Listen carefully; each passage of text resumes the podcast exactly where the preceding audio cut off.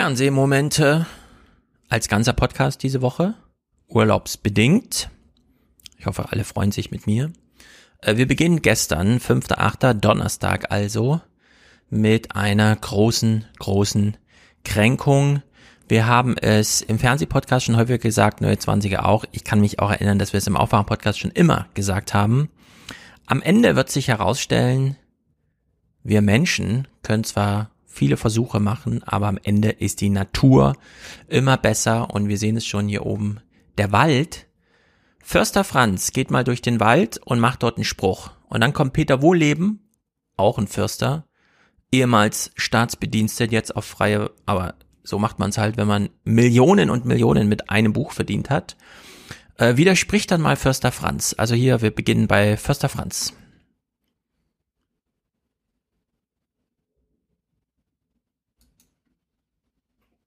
Förster Franz Straubinger setzt seine Hoffnung für die Zukunft auch in Baumarten aus anderen Ländern, die hier im Westerwald an manchen Stellen schon gepflanzt wurden.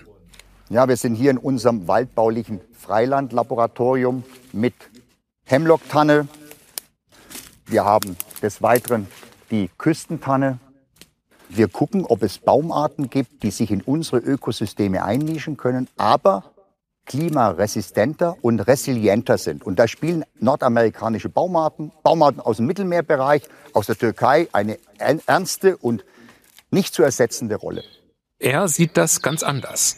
Peter Wohleben, gelernter Förster und Bestsellerautor. Dem Wald hilft es am meisten, wenn man gar nichts macht, ist er überzeugt und gibt ein Beispiel in der Eifel. Das ist eine Fläche, die ist 2007 in einem Sturm Kyrill umgefallen. Also eine reine Fichtenplantage sonst nichts umgefallen. Das Holz wurde äh, aufgearbeitet, rausgeholt und dann nichts mehr gemacht. Und so sieht das Ganze nach 14 Jahren aus. Buff, Wald. Wer pflanzt, verliert, sagt Wohleben und kritisiert damit viele Kollegen. Die Waldbesitzerinnen und auch die Förster, die meinen halt zu wissen, wie es geht. Aber wir sehen ja gerade, dass das ein Irrtum war. Wir werden in den nächsten zehn Jahren, meine persönliche Schätzung, 50 Prozent der Waldfläche verlieren. Und ich denke, wenn man mehrfach denselben Fehler gemacht hat, dann muss man irgendwann einsehen, so geht es nicht. Und deswegen einen Schritt zurücktreten, ein bisschen demütiger sein und mal schauen, was die Natur noch so auf dem Kasten hat. Seine Forderung, mehr Urwald statt Kulturwald. Ja, äh, der Natur wieder untertan werden, das ist ja mal was Neues. Äh, warum nicht auch religiös anleiten? Peter ist dafür vielleicht die falsche Figur, denn er ist ein Wissenschaftler und er kennt sich aus und er sagt, Franz, oder Ferdinand, wie auch immer, dem anderen Förster aus Bayern, misch dich gar nicht ein. Vor allem ein bisschen überdreht, sei nicht so stolz darauf, dass du ähm, dich jetzt durchgebissen hast hier, um südeuropäische Bäume, wie man sie aus Italien oder der Türkei oder Griechenland kennt, anpflanzt, denn das sind die, die auch da gerade alle abfackeln. Äh, lass doch einfach die Natur gewähren. Die weiß es am Ende besser, sie kann es ganz gut. Interessanterweise, das sind ja die Tagesthemen, äh, im Heute-Journal gestern genau dasselbe Thema, genau dieselben Protagonisten, weshalb es jetzt fast so klingt, als würde ich diesen Clip gerade weiterspielen, aber nein, wir wechseln jetzt ins Heute-Journal, äh, finden da aber Anschluss und nochmal die entsprechende Wiederholung. Was Wohlleben fordert, setzen die Förster am Donnersberg in Rheinland-Pfalz längst um. Sie entwickeln bereits ihren Wald der Zukunft. Er bedeckt schon die Hälfte des Reviers. Kein Kahlschlag, keine Aufforstung mehr. Und dort, wo der Bestand geschädigt ist, soll sich der Wald selbst erneuern. Naturverjüngung heißt das. Sie sehen hier, hier in diesem Wildschutzzaun, hier, hier, hier, überall Eichen, Naturverjüngung. Das ist für uns auch eine positive Entwicklung. Aber das dauert. Das dauert, ja. Wie lange? Also bis die Bäumchen mal zwei Meter hoch sind, gehen schon 20 Jahre ins Land. 20 Jahre für zwei Meter Bäumchen und er spricht dann immer noch vom Bäumchen, weil es immer noch Bäumchen sind. Wir versuchen jetzt einen Bogenschlag. Wir haben jetzt begonnen beim Wald, dem europäischen Wald, also dem Nord unseren europäischen Wald, der kein Urwald ist, sondern ein Kulturwald, den wir angepflanzt haben, der zerstört wurde. Und wir enden äh, gleich in den südländischen, europäisch-südlichen äh, Wäldern, die gerade abfackeln. Und dazwischen spannen wir jetzt äh, einen Bogen, eine Brücke und fragen uns, was passiert, wenn die ganzen Brücken ausfallen. Nein. Äh, aber auch, ähm, Was passiert, wenn der Wald stirbt? Wenn ähm, wir der Natur so weit auf die Pelle rücken, dass irgendwelche Tiere, von denen wir keine Ahnung haben, über irgendwelche Umwege plötzlich an uns irgendwelche Krankheiten weitergeben? Das kostet ja dann alles nachträglich ganz schön viel Geld. Und da fragt man sich ja heute, wie viel denn eigentlich? Wir haben doch jetzt so langsam den Schaden gesehen. Wir haben Corona, wir haben äh, die Flutwellen, wir haben die Waldbrände, wir haben Zeckenbisse. Also eigentlich könnte man ja alles mal mit einpreisen, weshalb äh, wie auch immer Herr Fust, wie er heißt, in den Tagesthemen, es wie folgt hochdramatisch anmoderiert. Die Corona-Pandemie kostet uns allein in Deutschland womöglich 1,5 Billionen Euro. Ein Zehntel davon, mehr als 150 Milliarden, gehen an Unternehmen und Selbstständige. Und das alles erst einmal auf Pump. Mehrere Generationen werden diese unfassbare Summe abbezahlen müssen. Deutschlands Schuldenuhr hat eine Rekordzahl erreicht. Corona kostet bisher 1,5 Billionen Euro. Mehrere Generationen, weiß er jetzt schon, wird diese unfassbare Summe zurückzahlen müssen. Da können wir hier kurz fragen, an wen? An wen wird denn dieses unfassbare Geld zurückgezahlt? Wenn er jetzt sagt, naja, an diejenigen, die halt Deutschland Geld geliehen haben, das sind zu 60 Prozent Zentralbanken. Zentralbanken zeichnen sich dadurch aus, dass sie niemals Geld zurückhaben wollen auch keine Polizei losschicken oder anrufen oder Knochenbrecher oder sonst irgendwas. Also das ständig selbe Argument, das wir hier schon kennen. Äh, 40 Prozent äh, nicht-europäische und so 20, über 20 Prozent ist es die EZB, die deutsche Staatsanleihen hält. Und wenn man zu denen hingehen würde, um zu sagen, hier, wir möchten zurücktauschen, gebt uns unsere Staatsanleihen wieder, wir haben hier Bargeld für euch, das wir nicht haben, dann würden die sagen, nee, wir haben euch eigentlich aus Gründen Geld gegeben, wir wollen es nicht zurück, uns sind die Anleihen viel mehr wert ja. Also in der Hinsicht äh, 1,5 Billionen hier in den Raum gestellt. Oma Erna wieder verschreckt. Und wir stellen uns die Frage, geht es um Geld? Wel welchen Unterschied würde Geld denn jetzt machen? Warum soll das jemand zurückzahlen? An wen soll es zurückzahlen? Es geht doch hier um was ganz anderes. Wir blicken auf den 30.07., also kurz vor Monatsende Juli vor einer Woche. Äh, da hat man hier mal kurz dargestellt in einer kleinen Kurzmeldung, worum es eigentlich geht. In Bad 9a Ahrweiler hat das Technische Hilfswerk eine Behelfsbrücke fertiggestellt. Damit können Hilfsgüter leichter über die Ahr gebracht werden. Auch viele Handynetze funktionieren wieder. Der Gesamtschaden lasse sich noch nicht seriös schätzen, sagte die rheinland-pfälzische Ministerpräsidentin Dreyer. Gespendet wurden bislang 159 Millionen Euro, davon 79,7 Millionen nach dem Aufruf der ARD. Ja, irgendwelche 100 Millionen Euro gespendet. Peanuts, muss man hier ganz suffisant sagen, denn es geht ja um sehr viel mehr. Wenn überhaupt, geht es überhaupt um Geld? Nein. Deutschland kann sich verschulden. Niemand möchte das Geld jemals zurückhaben.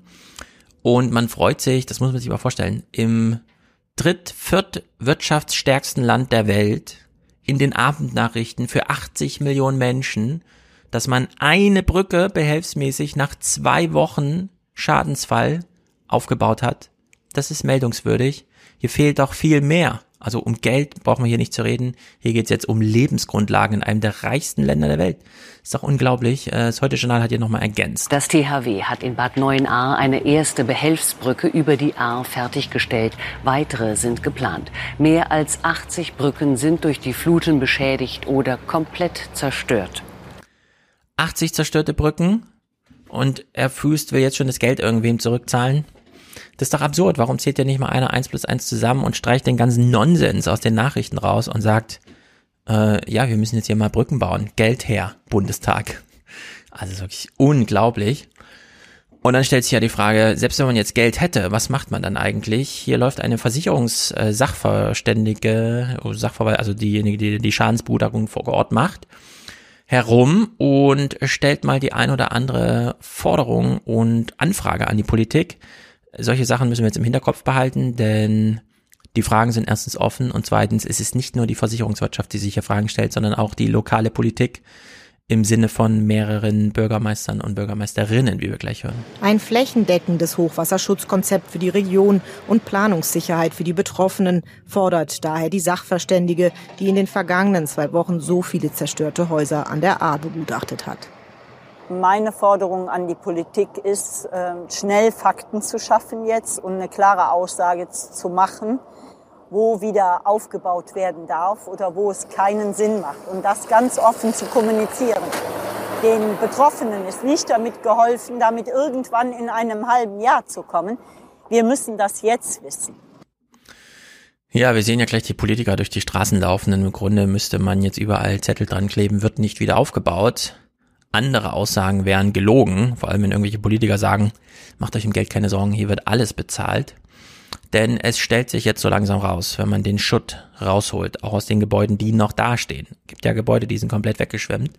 Auch die Gebäude, die noch da sind, sind einmal vom Wasser berührt, nicht unbedingt irgendwann mal in näherer Zukunft wieder bezugsfertig. Das Öl-Wasser-Gemisch will Thelen schnell raushaben. Erst dann kann das unbewohnbare Erdgeschoss getrocknet werden. Die Trocknungsgeräte würden sonst den Gestank durchs Haus pusten. Um die 6000 Liter Schwappen in Keller und Tanks. Und diese Probleme haben tausende Haushalte in den Katastrophengebieten. Wir gehen davon aus, dass wir wahrscheinlich mehrere Millionen Liter an Heizöl und Diesel, Benzin und sonstigen Betriebsstoffen ähm, freigesetzt wurden durch, die, äh, durch das Schadenereignis. Ähm, die Anzahl der Gebäude, die davon direkt oder indirekt betroffen sind, können wir noch gar nicht quantifizieren. Das Öl sollte schnell aus den Gebäuden, wegen des Geruchs und weil Heizöl die Bitumenschichten angreift, die die Mauern in jedem Haus vor Feuchtigkeit schützen. Ja, irgendwann würde ich gerne mal wissen und die viele Betroffene wahrscheinlich auch, was wird es alleine kosten, den Schadensstand äh, zu ermitteln, die Bestandsaufnahme zu machen. Hier muss ja jede einzelne Wand überprüft werden, ob sie noch ein Haus trägt und wenn ja, wie lange und überhaupt, ob man diese Gerüche nochmal rausbekommt. Äh, unglaubliche Umweltschäden. Äh, wir kennen ja immer alle ein Tropfen Benzin, ein Fass Wasser und dann ist verseucht.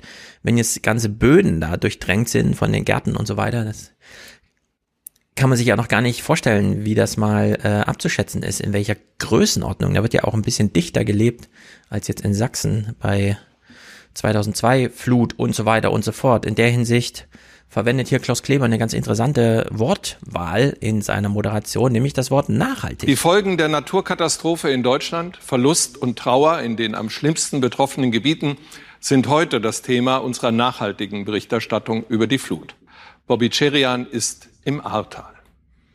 Ja, und Nachhaltigkeit auch in der Berichterstattung wird ja notwendig sein, denn wenn man das ernst nimmt, was zum Beispiel Walter Rademacher, Bürgermeister von Ahrbrück hier sagt, ähm, ja, dann ist das wie, äh, was passiert mit Dörfern, nachdem sie für die Kohle weggebackert sind, dann kann man in 20, 30 Jahren noch Geschichten davon erzählen. Im Moment läuft noch so ein bisschen die Ratlosigkeit durch unsere Reihen, aber die fragen uns natürlich, wo ist meine Perspektive hier in diesem Ort? Und auch das müssen wir parallel nach vorne treiben, sodass unser, unser Dorf hier nicht abstirbt. Ja? Aber es geht auch um die, um, die, äh, um die Selbstständigen, auch die Familien und so weiter. Wenn wir denen äh, vernünftige Perspektiven aufzeigen können, dann fassen die viel eher Mut und äh, zeigt die Bereitschaft, hier zu bleiben, weiterzumachen, wieder aufzubauen. Ja, und da kann man ja mal überlegen, er spricht jetzt von einem Dorf, vielleicht 1000 Leute oder was, mm, um 3.000, 4.000 Arbeitsplätze zu schützen. Nur die Arbeitsplätze, nicht die Wohn- und Lebensbedingungen und so weiter, das hängt zwar strukturell da dran, aber nur dafür hat man beim Kohleausstieg für die Lausitz 17 Milliarden Euro ausgegeben. Wenn es jetzt hier darum geht, äh, dörferweise festzustellen, dass man da nicht mehr wohnen kann oder vielleicht auch nicht mehr gewohnt werden möchte, äh, was kostet das eigentlich? Das sind ja unglaubliche Zahlen, die dann hier im Raum stehen. Entsprechend moderiert Werner Eckert oder kommentiert, es ist ein Kommentar, den er spricht. Er lagert es sozusagen aus, aber ähm, warum nicht? Wir können das doch hier mal mit einem äh, Wunsch für Ehrlichkeit auch schon in der Berichterstattung verbinden. Es muss nicht erst die Politik irgendwann irgendwie einen Vorschlag machen, weil irgendeine Kommission oder eine Studie oder was auch immer etwas ergeben hat. Auch die Journalisten könnten selbst ein bisschen ehrlicher sein und hier dieses qualitative Argument oder den Hinweis von Werner Eckert gleich mal mit entsprechenden Zahlen unterfüttern. Das Wort Umsiedlung schreckt. Es geht aber gar nicht darum, gewachsene Dörfer komplett zu verlegen. Aber weil es auch um öffentliche Hilfen geht, Der rheinland-pfälzische Innenminister Roger Lewens hat da vom größten Geld gesprochen, das je in Deutschland bei einer Katastrophe zusammengetragen wurde. Weil es also um viel öffentliches Geld geht, werden wir die öffentliche Debatte um einzelne Gebäude und Straßenzüge, die werden wir führen müssen. Eine öffentliche Debatte um einzelne Straßenzüge, die Debatte wird uns natürlich nur quantifiziert interessieren. Nicht welche Straße und wo, sondern was kosten es am Ende. Wie viel Geld ist es denn? Äh, denn in der Hinsicht, ohne dass, also ich denke jetzt auch, man sollte da auf jeden Fall bezahlen, stellt sich dann nur die eine oder andere Frage, die wir auch in 29er schon thematisiert hatten. Wie viel wird's dann am Ende? Und ab wann kann man die Versprechen nicht mehr halten? Derzeit, und da sehen wir jetzt auch Laschet hier im Krisengebiet, äh, sind die Taschen noch voll und die Münder noch groß. Armin Laschet und Olaf Scholz versprechen ihm und den anderen schnelle und unbürokratische Hilfe. Ein Formular, wo nur drauf steht der Name, die Kontonummer und der Nachweis, mein Haus ist geschädigt. Das wird bar ausgezahlt, wenn nötig, das wird überwiesen. Und das war möglich, weil Bund und Land gemeinsam gesagt haben, wir tragen alle Schäden. Jetzt wird's brenzlig für alle Beteiligten, denn was nützt einem ein völlig ausgeglichener Versicherungsschaden von, sagen wir, 400.000 Euro, wenn man trotzdem kein Haus hat? Und auch in die Nachbarschaften, die man gern zurück möchte, wenn es die nicht mehr gibt. Äh, also irgendwann kommt der Spruch äh, mit ähm, Geld kann man nicht essen, auf Geld kann man auch nicht bequem schlafen und mit Geld kann man auch nicht allein sich eine Zukunft gestalten, sondern da ist ja einiges nötig. Und da ist es ein bisschen überraschend, dass wir hier Cornelia Weigand hören, die sozusagen dritte Woche nach dem Schadensfall schon spricht, äh, antizipieren, was die nächsten Jahre los ist. Denn sie fordert hier viel, viel, viel mehr als Geld und zwar völlig zu Recht. Ein privater Hausbau ist zurzeit kaum möglich, weil es die Firmen nicht gibt, die Firmen das Material nicht haben. Und jetzt haben wir das nicht vereinzelt, sondern tausendfach.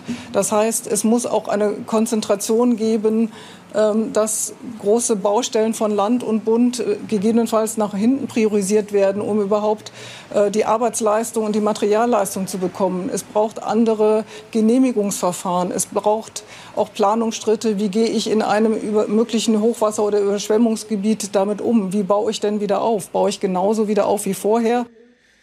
Bam, bam, bam. Jetzt haben viele eine Elementarversicherung dort, äh, was ja eben nur bedeutet, sie kriegen ihr Haus wieder aufgebaut an derselben flutgefährdeten Stelle wie vorher. Äh, viele haben keine. Äh, die kriegen dann Hilfe vom Staat, wurde ja versprochen.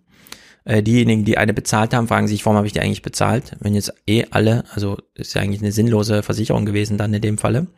Wenn es ja eh eine große Klimaversicherung von Seiten des Staates gibt, das wird natürlich auch kommende Schadensfälle, die auf Klima zurückzuführen sind, mh, irgendwie da mit einzukalkulieren sein also Hitzeschäden in der Landwirtschaft und so weiter. Warum hilft man bei der Flut, aber bei der Hitze nicht oder bei der Dürre? Äh, an deren Sicht äh, stellen sich hier viele, viele Fragen.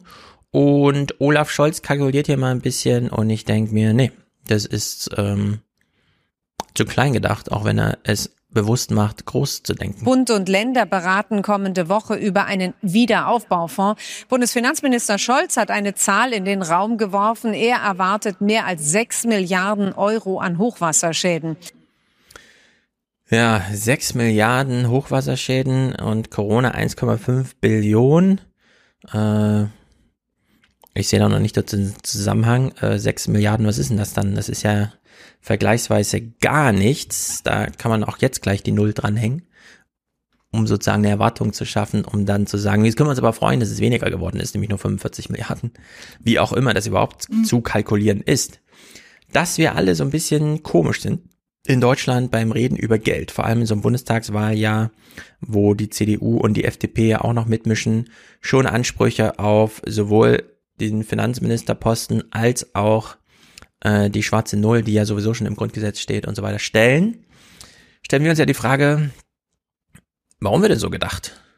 Warum gibt's hier so einen fiskalischen Fetischismus, wie man in Amerika sagt, wenn man auf Deutschland blickt, oder im englisch sprechenden Diskurs stellt sich raus, ja, das ist angeleitet von den Medien. Wir werden hier immer wieder veralbert. Äh, Wolfgang hat sich schon auf Twitter über den Kommentar lustig gemacht. Wir können ihn aber hier mal hören aus der Börsenredaktion in der ARD gab es folgenden äh, Hinweis an uns, wie wir über Geld nachzudenken haben. Jetzt geht es nicht mehr um Corona-Hilfe und Schulden oder sonst irgendwie, sondern jetzt geht es um Inflation. Denn sie stieg ja auf 3,8 Prozent, was Hans-Werner oder wie auch immer heißt, Jackisch, den Angstschweiß auf die Stirn trieb. Mit Inflation ist nicht zu spaßen. Keiner weiß das besser als die Deutschen, die in ihrer jüngsten Geschichte zwei Hyperinflationen durchlebt haben. Äh, jüngste Geschichte? Bin mir nicht so sicher, ob man da noch jüngste Geschichte sagen kann. Das ist ja schon fast neuzeitlich.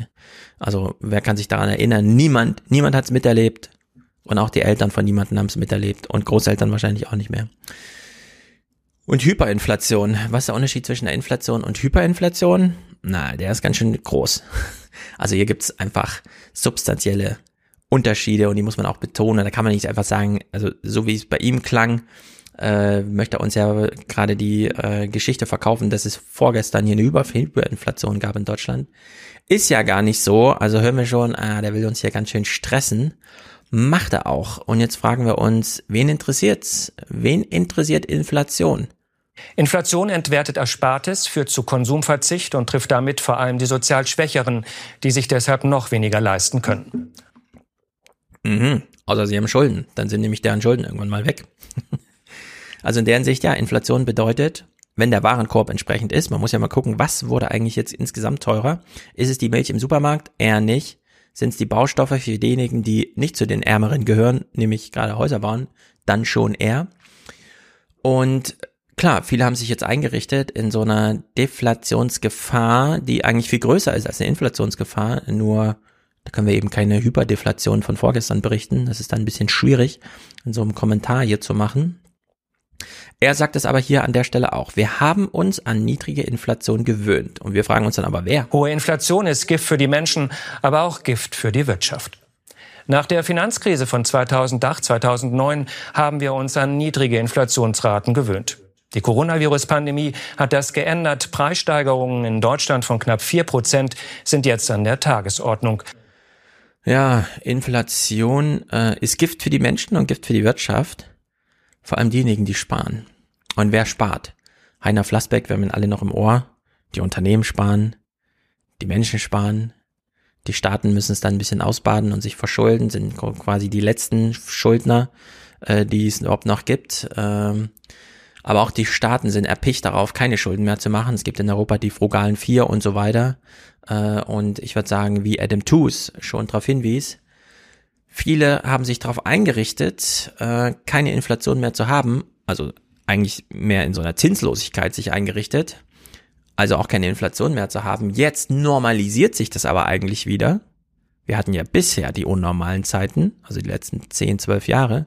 Jetzt normalisiert sich's wieder und man findet nicht den Weg zurück zur Normalität, dass man sich als Unternehmen mal wieder verschuldet, entsprechend Schuldenstand investiert eingebunden ist, aber ähm, nö, alle sparen und so kommt man nicht vorwärts. Ich finde es immer wieder beeindruckend, ich habe es ja schon tausendmal gesagt, dass es VW schafft, 30 Milliarden einfach so zu bezahlen, weil man das auf der hohen Kante hat. Und die Bargeldbestände im Silicon Valley, äh, die spotten ja jeder, also das ist ja wenn das Normalität sein soll, die jetzt gefährdet ist, dann würde ich gerne in der Börsenberichterstattung hier mal einen ordentlichen Vortrag dazu hören, der mir das erklärt, aber dann nicht nur im Kommentar. Er hier in seinem Kommentar ist nun unzufrieden mit der Europäischen Zentralbank wie viele Unternehmen. Wir kennen das ja von Bäte, Allianzchef und so weiter, der nur noch vom Imperium spricht, da in Frankfurt. Er muss aber am Ende hier ein Eingeständnis machen, das äh, nicht ganz uninteressant ist. Inflation in Schach zu halten, ist die zentrale Aufgabe der Europäischen Zentralbank. Doch anstatt die von ihren Gründungsvätern in Stammbuch geschriebene Prämisse gerade jetzt ernsthaft umzusetzen, haben die Währungshüter ihre Leitlinien sogar noch gelockert. Und das erst kürzlich, als schon klar war, wohin die Reise geht. Die EZB peilt jetzt eine Inflationsrate von genau zwei Prozent an und toleriert starke Abweichungen nach oben. Nicht nur kurzzeitig, sondern auch für einen längeren Zeitraum. Sie hat ihr Inflationsziel den Gegebenheiten angepasst, anstatt Inflation konsequent zu bekämpfen. Das alles, um ihre lockere Geldpolitik zu rechtfertigen, die vor allem hochverschuldeten Staaten im Süden Europas zugutekommt. Ach so. Kann sein, er hätte auch einfach sagen können, die EZB macht nicht mehr die Politik, die den Deutschen gefällt, das finden wir nicht gut. Sie macht jetzt plötzlich Politik für die hochverschuldeten südeuropäischen Staaten. Hm, waren die südeuropäischen Staaten sonst noch in den Nachrichten? Ja, und jetzt schließen wir den Bogen zum Anfang. Wir pflanzen hier gerade südeuropäischen Wald in Deutschland. Guten Abend. Italien, Griechenland, die Türkei. Die südeuropäischen Länder am Mittelmeer ächzen gerade nicht nur unter einer nicht enden wollenden Hitzewelle mit Lufttemperaturen dauerhaft über 40 Grad. Vor allem kämpfen sie derzeit gegen unzählige, immer wieder neu ausbrechende Waldbrände an. Ja, die EZB hat jetzt äh, 1,5 Billionen Corona-Pandemie-Hilfe bereitgestellt, äh, mehrere Billionen ähm, grundsätzliche Staatsfinanzierung. Deswegen ist ja ein Fünftel aller europäischen Staatsanleihen bei der EZB. Ähm, angenommen, man hätte diese Billionen, summieren Sie sie mal auf, oder im Verfassungsgericht behandelt in Deutschland auf drei, vier Billionen. Man hätte sie nicht zur Verfügung gestellt, hätten die Staaten dieses Geld nicht gehabt zur Investition. Fragt man sich, in was hat man denn eigentlich investiert? Vielleicht ein bisschen falsch. Aber dieses Geld wäre dann nicht da gewesen. Man hätte also in Italien nicht so ein Programm machen können, wie wir schenken einfach jedem Privateigner eine Solarzelle auf dem Dach, so dass er sich selbst versorgen kann, abgekoppelt von erstens großen zentralen Stromversorgern, zweitens, die das alles mit Kohle machen, was ja in Deutschland wieder steigt. Hm, wenn wir jetzt in die Zukunft denken, wie wollen wir verhindern, dass in 30 Jahren, wenn bei uns diese südeuropäischen Hölzer ordentlich aufgeblüht sind, dass sie dann bei uns abfackeln, weil dann die 45 Grad bei uns angekommen sind. Was könnte man tun? Hm, vielleicht von der EZB äh, verlangen, dass sie nochmal drei, vier, fünf Billionen zur Verfügung stellt, die wir dann konsequent in Klima investieren, also Klimatechnologien, Klima, was auch immer. Investitionsgut wird sich ja finden. Und wenn wir jetzt uns die Sachlage, die Themenlage anschauen und feststellen, ah, die bisherigen drei, vier Billionen haben uns nur 3,8 Prozent Inflation gebracht, na dann sollten wir die nächsten vier Billionen auf jeden Fall raushauen. Zur Rettung des Klimas. Also in der Hinsicht ist das eine Berichterstattung in Deutschland, die erstens falsch ist und zweitens auch als Fake News behandelt werden kann. Wolfgang hat es schon entsprechend tituliert in seinem Tweet zu diesem Tagesthemen-Kommentar und es gilt für die ganze Berichterstattung. Durchweg, immer wenn es ums Geld geht. Angefangen bei, und das werden unsere Generationen, die kommen, nämlich mehrere Generationen, diese unfassbare Sen äh, Summe zurückzahlen müssen. Was für ein Quatsch. Wechsel des Themas zum Wahlkampf. Jetzt könnte man ja denken, äh, ja, äh, es ist ja Wahlkampf. Wir könnten das ja alles mal thematisieren. Stellt sich raus, nö, niemand hat Lust, das zu thematisieren. Auch Klaus Kleber nicht. Auch in einem Laschet-Buch gibt es jetzt kopierte Sätze. Und beide Kandidatinnen müssen sich fragen lassen zu ihrer Reife fürs Kanzleramt. Sind das zu viel Ähnlichkeiten für den bisherigen Spitzenreiter? Oder sind das alles Nebensachen, bald vergessen? Oder zieht Olaf Scholz demnächst davon? Horse Race. Moderationsfrage. Darf man Kandidatinnen sagen, wenn es im Singular nur ein Mann und eine Frau ist? Dann ist es ja der Kandidat und die Kandidatin, aber nicht die Kandidatinnen. Könnte man vielleicht nochmal klären. Ich finde es ja gut, dass Klaus so moderiert. Politbarometer, also gleich als allererstes. Und jetzt fragen wir uns, ja gut, es sind halt Kanzlerkandidaten, aber die wählen wir ja gar nicht. Wenn man jetzt also Fragen zu den Kanzlerkandidaten stellt, was hat denn das eigentlich für einen Sinn? Also das greift ja nicht mal einer Wahl voraus, weil diese Wahl stellt sich ja nie.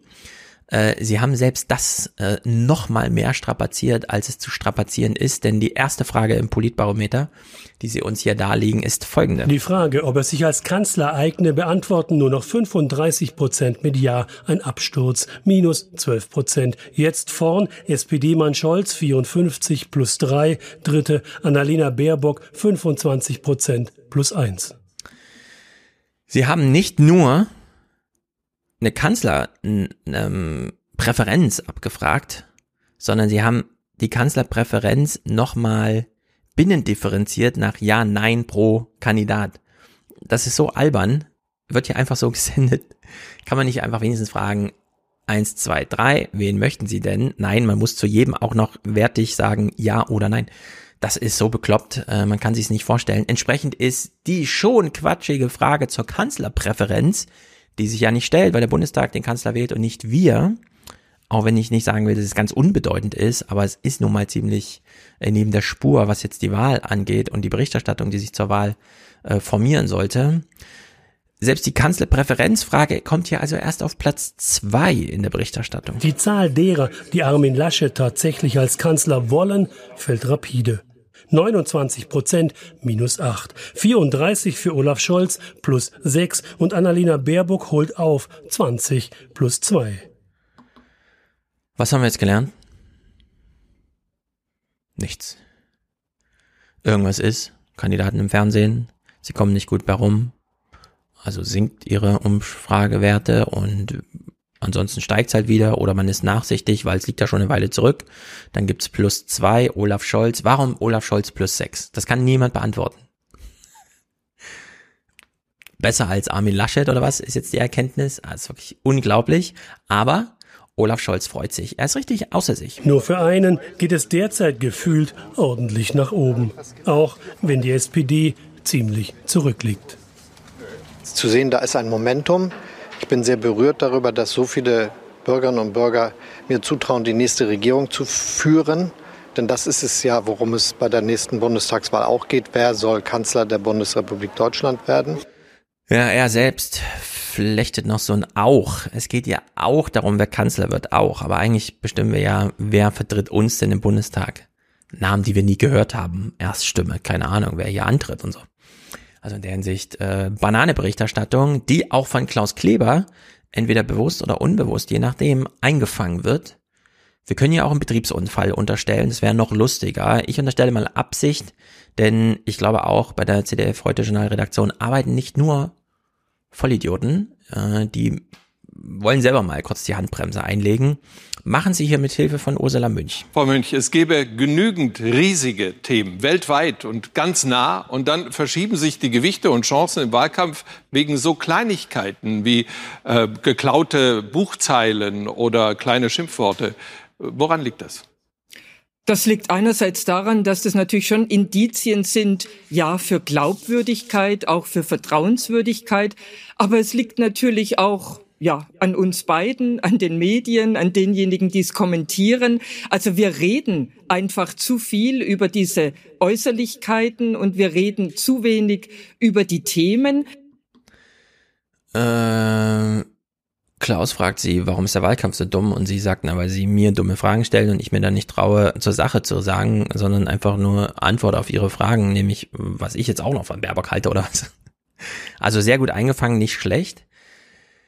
Was aber nicht bedeutet, dass jetzt die Berichterstattung deswegen anders ist. Nein, es bleibt im Personalisieren und, besser noch, selbst abgeschlossene Horse Races, bei denen Laschet schon gewonnen hat, gegen Söder, müssen ja nochmal aufgearbeitet werden, obwohl, und das ist aber dann, wie gesagt, keine Berichterstattung, es ist wirklich nur kurz, und das ist ein kleiner Exkurs, Mini-Exkurs sozusagen, Politbarometer, auch hier geht's jetzt nicht ums Thema an sich, sondern nur ums Thema als Horse Race äh, Sättigungsbeilage, könnte man sagen. Knapp zwei Drittel der Deutschen glauben, dass das verheerende Hochwasser hauptsächlich eine Folge des Klimawandels ist. Dass die Veränderung des Klimas auch für uns in Deutschland ein großes oder sehr großes Problem ist, sagen 86 Prozent. 13 Prozent meinen das nicht. Das sehen mit großen Mehrheiten die Anhänger aller Parteien so, bis auf die der AfD. 86 Prozent sagen, ja, Klimawandel ist für Deutschland ein sehr großes, also großes oder sehr großes Problem. 90 Prozent der CDU, CSU Anhänger, was auch immer das bedeutet, 91 Prozent bei der SPD, 92 Prozent bei den Linken, 98 Prozent bei den Grünen, gut, 29 Prozent AfD, selbst bei den Freien Wählern 69, die machen ja auch so Sammelbeckenmäßig, was in den anderen Parteien, selbst bei der FDP, mehr als drei von vier sagen, ja, Klimawandel ist ein großes, sehr großes Problem. Ist die Verbindung da zum Wahlkampf, also in der Berichterstattung? Der Wähler muss es ja für sich selber entscheiden, ob er dann nach welchen Motiven er wählt, aber in der Berichterstattung. Nein, ist es nicht. Wie gesagt, wir wollen lieber hören, Warum, Herr Söder, haben Sie jetzt gegen Laschet eigentlich verloren? Söder nutzt das ZDF-Sommerinterview im Stadion des ersten FC Nürnberg erneut zur Attacke oder wie er sagt, zum Antreiben von Armin Laschet. Aus jeder Pore versprüht der CSU-Chef seine Unzufriedenheit mit dem Kandidaten, dem behäbigen Wahlkampf der Schwesterpartei und seiner Niederlage. Ich hätte wahrscheinlich gewonnen, wenn ich so ein, eine harte Auseinandersetzung gemacht hätte, hätte ich knapp gewonnen. Das hätte aber nicht getaugt für einen guten Wahlkampf. Wenn ich nicht so eine harte Auseinandersetzung gemacht hätte, hätte ich knapp gewonnen, hat er gesagt, oder? Habe ich es falsch verstanden? Also, keine Ahnung. Müsste sonst nochmal jemand deuten, was er hier sagt. Söder ist jedenfalls bei vielen Themen jetzt sehr einsichtig. Dieser, diese Auseinandersetzung gegen äh, Laschet war zu hart. Zweite Lehre aus jüngster Vergangenheit, in dem Falle wirklich jüngster Vergangenheit, nämlich nicht zweite, äh, 1918, sondern 2018. Eine Erkenntnis hat Markus Söder inzwischen verinnerlicht. Wer erfolgreich sein will, muss sich an den noch erfolgreicheren orientieren und darf sie nicht bekämpfen. Ein Rat, den er auch schon seinem Kanzlerkandidaten gegeben hat. Ich habe selber mal gelernt, wirklich sehr am eigenen Leib äh, da im Jahr 2018, dass zu glauben, man kann an irgendeinem Rand fischen, dass das ein totaler Trugschluss ist. Damals, als Söder gerade frisch Ministerpräsident war und als er Merkel links liegen ließ, die AfD rechts überholen wollte und als Quittung das schlechteste CSU-Wahlergebnis aller Zeiten eingefahren hat. So, wir freuen uns natürlich, dass er sich da einsichtig zeigt. Wir haben aber 2018 schon immer gesagt, nee, das funktioniert nicht. Dass er es dann später verstanden hat, schön und gut. Heißt aber auch, selbst bei den Themen wie Flüchtlinge, wo er ja wirklich darstellen musste, dass er aus dem Innersten überzeugt ist, dass es hier um Asyltourismus geht und so weiter, heißt das für uns reine instrumentelle Wortwahl, äh, ganze Herangehensweise, ganze Anmutung des Wahlkampfs, alles fake. Also ist jetzt keine neue Erkenntnis, aber er hat es sozusagen nochmal bestätigt.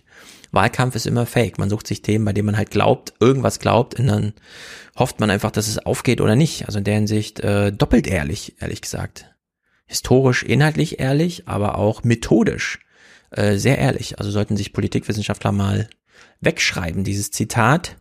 Jetzt hat er allerdings verloren. Wir fragen uns, ja, hat denn Laschet jetzt eine Chance zu gewinnen? Und es ist Berichterstattung aus der Hölle. Ist wirklich unglaublich. Armin Laschet im Hochwasser, nah bei den Menschen. Laschet als Zuhörer, als Macher in der Krise. So zeigt sich der Kanzlerkandidat der Union. Der Wähler sieht das offenbar nicht so. Laschet ist im Umfragetief, seine Zustimmungswerte plötzlich abgesackt. Wohl auch, weil ihm Fehler unterlaufen. Für dieses ausgelassene Lachen in der Hochwasserkatastrophe erntet Laschet Kritik. Die Kanzlerin läuft in Wanderschuhen durch den Dreck, Laschet nicht. Fehlt dem Kandidaten das Gespür für die Situation? Auch mit vermeintlich kleinen Dingen, sagt die Politikwissenschaftlerin Sabine Kropp, kann man Vertrauen verspielen. In Zeiten, in denen der Kandidatenfaktor für den Wahlausgang eine immer größere Bedeutung gewinnt, werden kleinere persönliche Schwächen, Fehler im Auftritt des Kandidaten, aber eben auch zum Beispiel der etwas lockere Kurs bei der Bekämpfung der Pandemie immer wichtiger, denn damit werden Führungsqualitäten verbunden. Und hier hat Laschet offenbar im Augenblick ein Problem. Hm, wie kam das nochmal, dass wir so viel über Politik, äh, über Personenpolitik sprechen, jetzt in diesen Zeiten, wo das immer bedeutender wird mit den Part äh, mit den Menschen, mit den Personen? Ah ja, hat man ja vorhin schon geklärt. Ja, also das ist sozusagen, hier wird jetzt das wieder Berichterstattung von gestern, ja. Nichts aufgefangen und besonders amüsant und deswegen spiel ich hier nur. Tilman Kuban kann sich auch dieses leichte Grinsen nicht verbieten, es zeigt, wie instrumentell da bei der CDU, CSU Wahlkampf gemacht wird. Die letzten Wochen sind mit Sicherheit nicht immer ganz rund gelaufen, aber Armin Laschet äh, ist unser Spitzenkandidat und wir werden jetzt nicht den Kopf in den Sand stecken, sondern werden mit ihm gemeinsam nach vorne schauen. Wir kommen als Team gemeinsam da raus, davon bin ich fest überzeugt. Ja, wir sind's auch. Wir freuen uns auf weitere tolle Wahlkampfmomente. Ein kleiner Themenwechsel. Mm, ja, Klima ist überbordend äh, wichtig bei dieser kommenden Wahl. Es ist im Grunde eine Klimawahl, aber es gibt ja Corona-bedingt noch ein anderes Thema, das eigentlich auch ohne Corona längst hätte Thema sein müssen. Jetzt ist es immer noch nicht Thema und ich wundere und ärgere mich auch ein bisschen darüber. Denn äh, Miet- und Wohnkosten sind in Deutschland außer Rand und Band. Sie blockieren alles. Wir haben es hier mehrfach thematisiert. Äh, in großen Städten, mittlerweile auch auf dem Land. Hier in Südhessen ist es unglaublich äh, mittlerweile. Ähm, wir müssen also mal darüber reden, was ist hier los, im Sinne von nicht ich muss darüber reden, sondern ich hätte ehrlich gesagt, und mir fehlt aber so ein richtiger Ansatz. Ich habe ja äh, 29er schon aufgerufen, schreibt ruhig mal eure Vermietergeschichten auf, jetzt in der Corona-Zeit. Die Vermieter äh, sind so sorglos durch die Pandemie gesegelt, während alles in Trümmern gelegt wurde, dass man das, glaube ich, mal thematisieren sollte. Und am besten über persönliche Geschichten. Und sei es nur ein spontaner Umzug, der stattfand, weil äh, das Geld dann doch irgendwie aus diesem und jenem Grund knapp wurde und sich Vermieter uneinsichtig zeigten oder sonst irgendwie. Und das Tagesschau mittendrin Team war hier unterwegs. Und dieser Text zu dem Beitrag ist mir schon aufgefallen auf der Tagesschau-Seite, deswegen habe ich den da auch schon getwittert. Äh, umso besser, dass es da so ein kleines Filmchen zu gab. Eine Tanzschule schließt, obwohl ja Corona eigentlich gerade vorbeigeht. Oder geht's denn vorbei? Maßnahmen bleiben ja immer noch ein bisschen. Und wir gewichten hier mal, was hier passiert ist. Schwelgen in Erinnerungen. Gerd und Frank Fornasson erinnern sich an eine Zeit vor Corona, als diese Tanzfläche in ihrer Schule jeden Abend voll war. Und es war halt immer Bewegung. Wir standen halt in der Mitte und durch die Spiegel und konnten halt auch immer gucken und korrigieren. Die Dame dreht, drehen, drehen, cha, cha, cha, so zum Beispiel. Doch diese Zeit wird nicht wiederkehren. Die beiden geben ihre Tanzschule auf nach 23 Jahren. Zwei Lockdowns und monatelange Einnahmeausfälle haben ihr Erspartes aufgefressen. Ja, Einnahmeausfälle wären gar kein Problem, wenn die Ausgaben auch ausfallen würden, was sie nicht tun. Und die zentralen Ausgaben sind Mietzahlungen, die zu leisten sind. Mm, jetzt kann man sich ja wirklich mal auch so politisch auch sozialwissenschaftlich, aber auch politisch so eine Frage stellen. Da ist jetzt irgendwo ein Ort in Deutschland, wir wissen nicht mal wo, und da ist eine Tanzschule. Und da sind zwei Tanzlehrer. Und die haben, was weiß ich, 200 Tanzschüler, 300, sehr schönes Ambiente, wie man hier sieht. Ähm, so, wir haben also eine Schicksalsgemeinschaft von 300 Leuten, die jetzt nicht mehr machen können, was sie gerne tun, was auch funktioniert es ist ja nur Corona extern reingefunkt, ansonsten gäbe es ja hier gar kein Problem. Wären alle geimpft und so weiter. Pipapo, diese Diskussion. So, und diese 300 können es jetzt nicht machen, beispielsweise ab April nächsten Jahres, wenn Corona dann richtig vorbei ist, weil ein einzelner Vermieter hier unbedingt Kohle sehen wollte, während es keine gab. Das ist doch ein Abriss an Struktur, eine Vernichtung von Sozialität, äh, die eigentlich nicht hinnehmbar ist, finde ich. Und deswegen verstehe ich nicht, warum das hier so locker flockig, ja, ist halt schade und so, müssen wir jetzt mal berichten, weil es ist ja auch irgendwie so eine Herzensgeschichte. Aber die Alternative, dass man das alles hätte verhindern können, äh, wird hier gar nicht aufgezogen.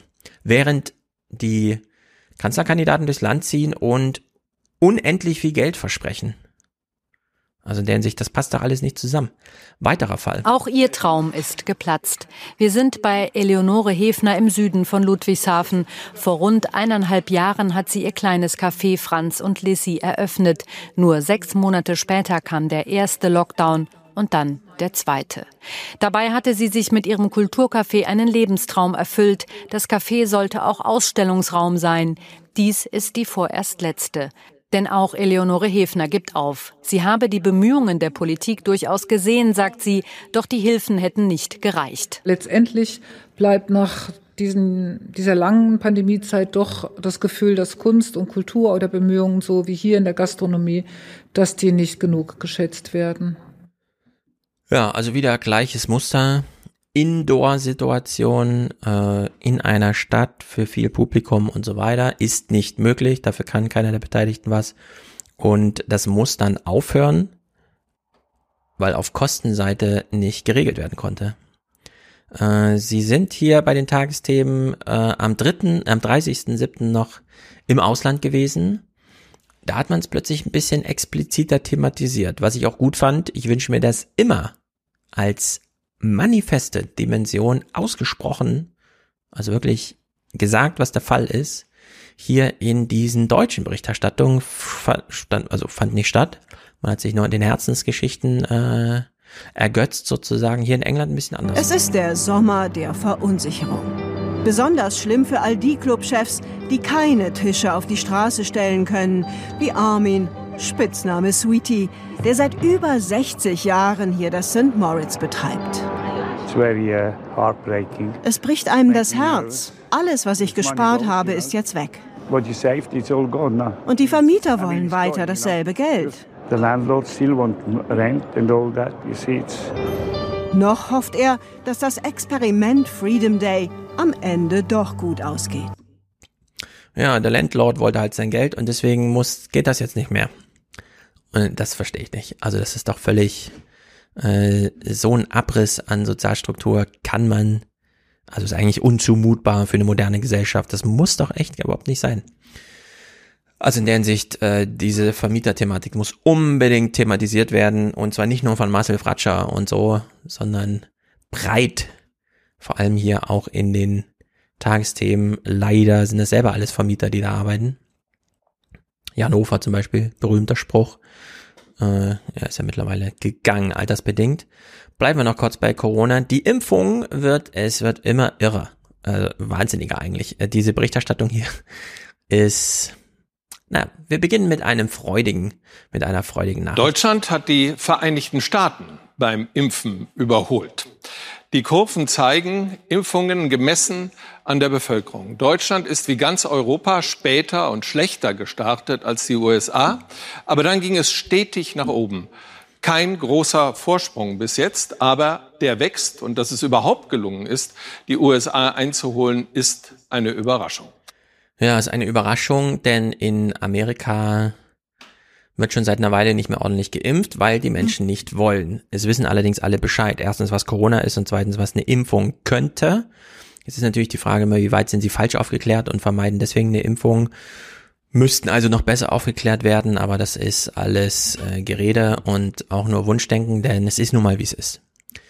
Wir in Deutschland sind bei 51 Prozent, Amerika bei 49. In Amerika haben wir aber eine Binnendifferenzierung, während in Deutschland, Sachsen ein bisschen ausgeklammert, das Niveau gleich äh, stetig äh, gewachsen ist auf diese Impfzahlen, die wir jetzt haben, ist das ja in Amerika ein bisschen anders. Da gibt es nämlich demokratisch regierte Staaten. Vermont zum Beispiel 86 Prozent fertig geimpft. 86 Prozent. Sehr viele Blue States 75 Prozent übersprungen. Sehr viele Red States unter 50 Prozent geblieben. Und man kann jetzt in Amerika beobachten, dass zwischen diesen 50 und 75 Prozent der komplette Unterschied ist. In den Staaten, in denen zu 75 Prozent durchgeimpft wurde, sieht man überhaupt gar keine statistisch auffällige Krankenhausbelastung mehr. Während bei 50 Prozent, wo auch wir jetzt gerade sind, ähm, es schon wieder an die Kapazitätsgrenzen geht. Also es gibt anscheinend, ich hätte es ja auch nicht so vermutet, äh, dann doch einen deutlichen Herdenimmunitätseffekt, wenn er sich auch nicht individuell niederschlägt. Also niemand geht jetzt in ein großes Kaufhaus und denkt, ach, wir haben ja Herdenimmunität, ich kann jetzt ungeimpft hier rein. Die Inf Infektion wird kommen aber es scheint doch, was die Krankheitsausprägung und die Krankheitsschwere angeht, einen erheblichen, wenn nicht maßgeblichen Unterschied zu machen, ob man jeden zweiten oder drei von vier Menschen durchgeimpft hat. Also in der Hinsicht äh, sollten wir in Deutschland die zwei Prozent Vorsprung vor Amerika bei der Abschwächung der Kurve wie in Amerika jetzt überhaupt nicht gut heißen. 50% bedeutet fast nichts. Wenn wir so in den Herbst gehen, dann ist hier Land unter.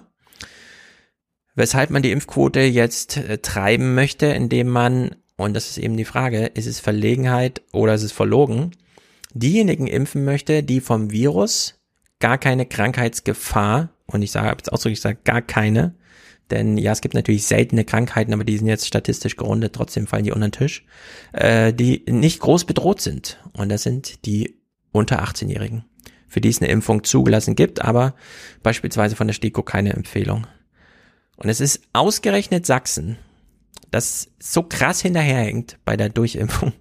Es ist ausgerechnet Sachsen, das jetzt hier diesen verlegenen oder verlogenen Move gemacht hat. Nachdem die sächsische Impfkommission gestern eine Corona-Schutzimpfung für alle Kinder ab zwölf Jahren empfohlen hat, fordern nun auch die Kinderärzte eine entsprechende Impfempfehlung für ganz Deutschland. Die Eltern bräuchten eine klare Perspektive, so der Präsident des Berufsverbandes der Kinder- und Jugendärzte. Es gebe inzwischen zahlreiche Studien, welche die Impfung für Kinder ab zwölf Jahren als sicher und gut verträglich bewerteten. Genau, stimmt alles. Die Frage ist nur, und es bleibt die Frage, gegen was impft man die unter 18-Jährigen?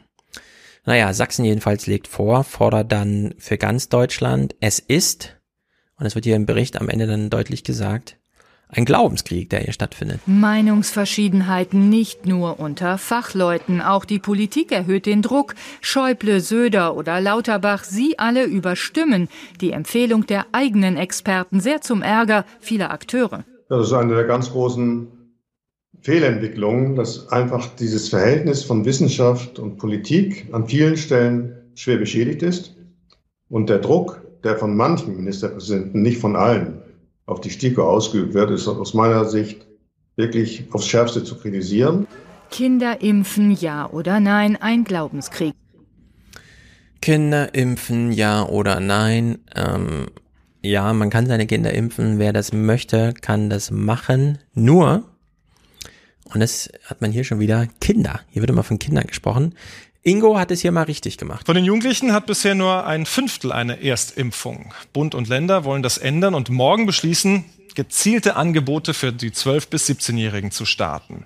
Obwohl die Ständige Impfkommission noch keine generelle Empfehlung für die Impfung von Jugendlichen abgegeben hat.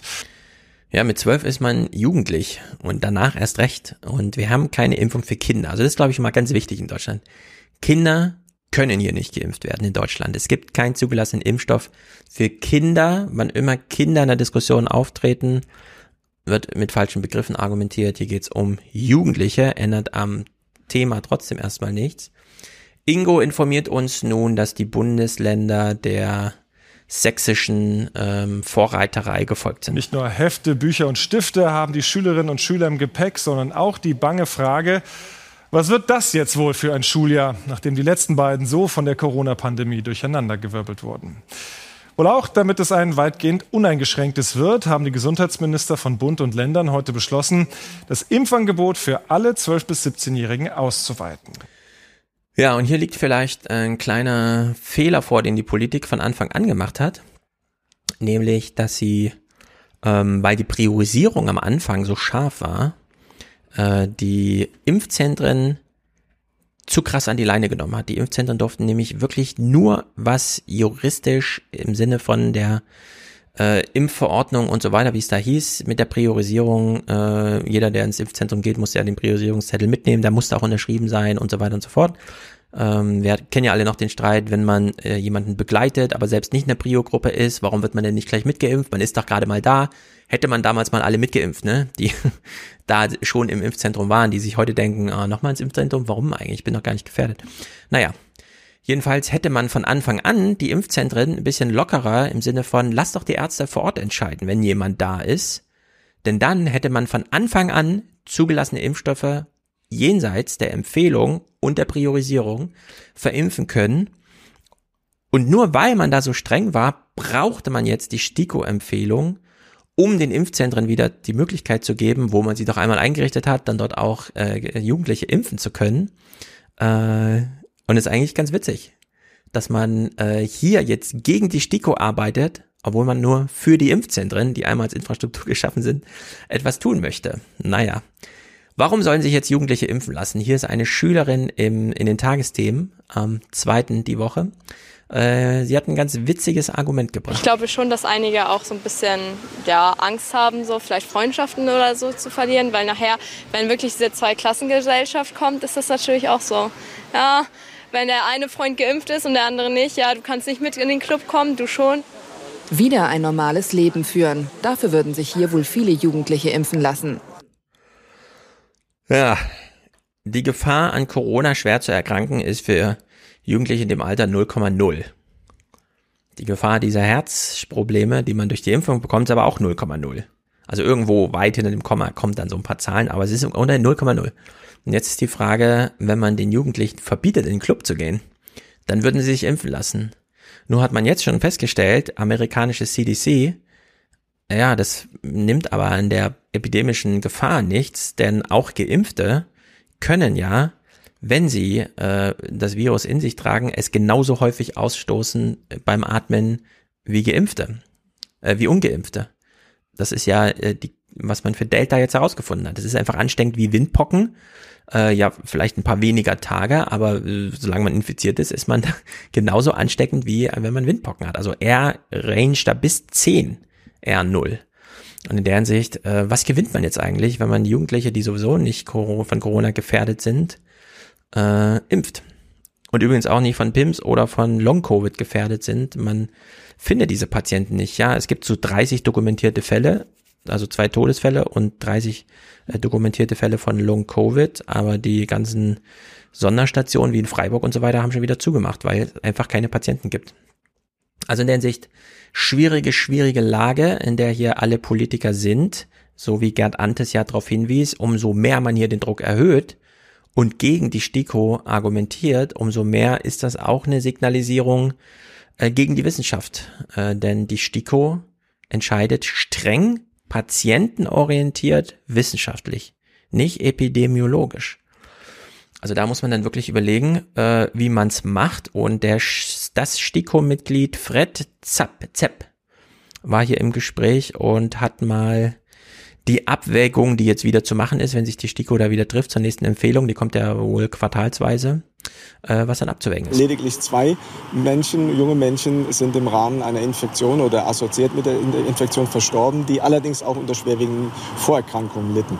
Das ist eben die eine Seite und auf der anderen Seite sehen wir, dass wir etwa unter 17.000 Impfungen eine Myokarditis, eine Herzmuskelentzündung möglicherweise erwarten müssen. Würden wir also jetzt vier Millionen Jugendliche impfen, dann könnte das im Prinzip zu 150 bis 200 Myokardititen führen, deren Langzeitfolgen heute kein Mensch abschätzen kann. Ja, würden wir alle impfen, hätten wir es mit 200 Herzmuskelerkrankungen zu tun. Sicher, also das ist ja gesichertes Wissen, das ist nun mal die statistische Wahrscheinlichkeit. Die statistische Wahrscheinlichkeit für Long-Covid kennen wir noch nicht. Da, wo wir sie kennen, gibt's wiederum auch für ab 12-Jährige eine STIKO-Empfehlung. Also eigentlich ist das ganze Feld bestellt. Man hat halt nur politischen Stress und möchte diese Impfquote irgendwie hochtreiben äh, und bekommt es nicht hin.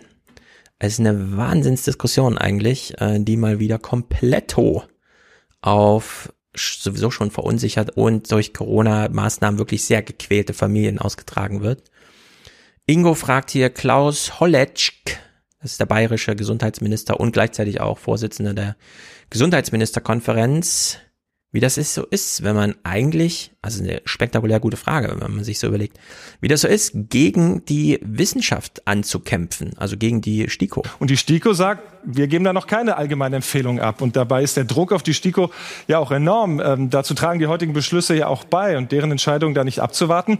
Glauben Sie nicht, dass das die Wissenschaftler diskreditiert und dass das Futter ist für Impfgegner, weil es eben auch Vertrauen massiv untergräbt? Und das ist ja das Wichtigste dabei. Das sehe ich nicht so. Ich akzeptiere jede Entscheidung der STIKO und glaube, dass das auch ein wichtiges Gremium ist. Ja, ich akzeptiere jede Entscheidung der STIKO. Also die STIKO macht nur Empfehlungen, an die man sich nicht halten muss. Man kann seinen jugendlichen Zögling impfen oder nicht. Die Entscheidung kann man treffen. Da hindert einen weder die STIKO dran, äh, noch sonst irgendwer. Es ist ähm, Das Lomke hat eine ebenso gute Frage. Die STIKO wägt nach anderen Kriterien womöglich ab, nämlich nach individuellem Nutzen-Risiko. Und die Politik sieht eher das epidemiologische Gesamtgeschehen, also Richtung Herdenimmunität. Wenn da überhaupt irgendwas in die Richtung möglich sein soll, dann müssen auch die Kinder ran. Ich denke, das äh, individuelle Risiko ist ganz wichtig und wesentlich. Das darf man nicht ausblenden. Aber ich glaube, wenn die Möglichkeit eröffnet ist, auch von der STIKO, dass sie sagt, unter den bestimmten Parametern ist ein solches Impfangebot okay, äh, dann sollten wir das auch nutzen in dieser Zeit, äh, das auch zu machen. Zumal ja jetzt zwei Impfstoffe da sind, die auch zugelassen sind.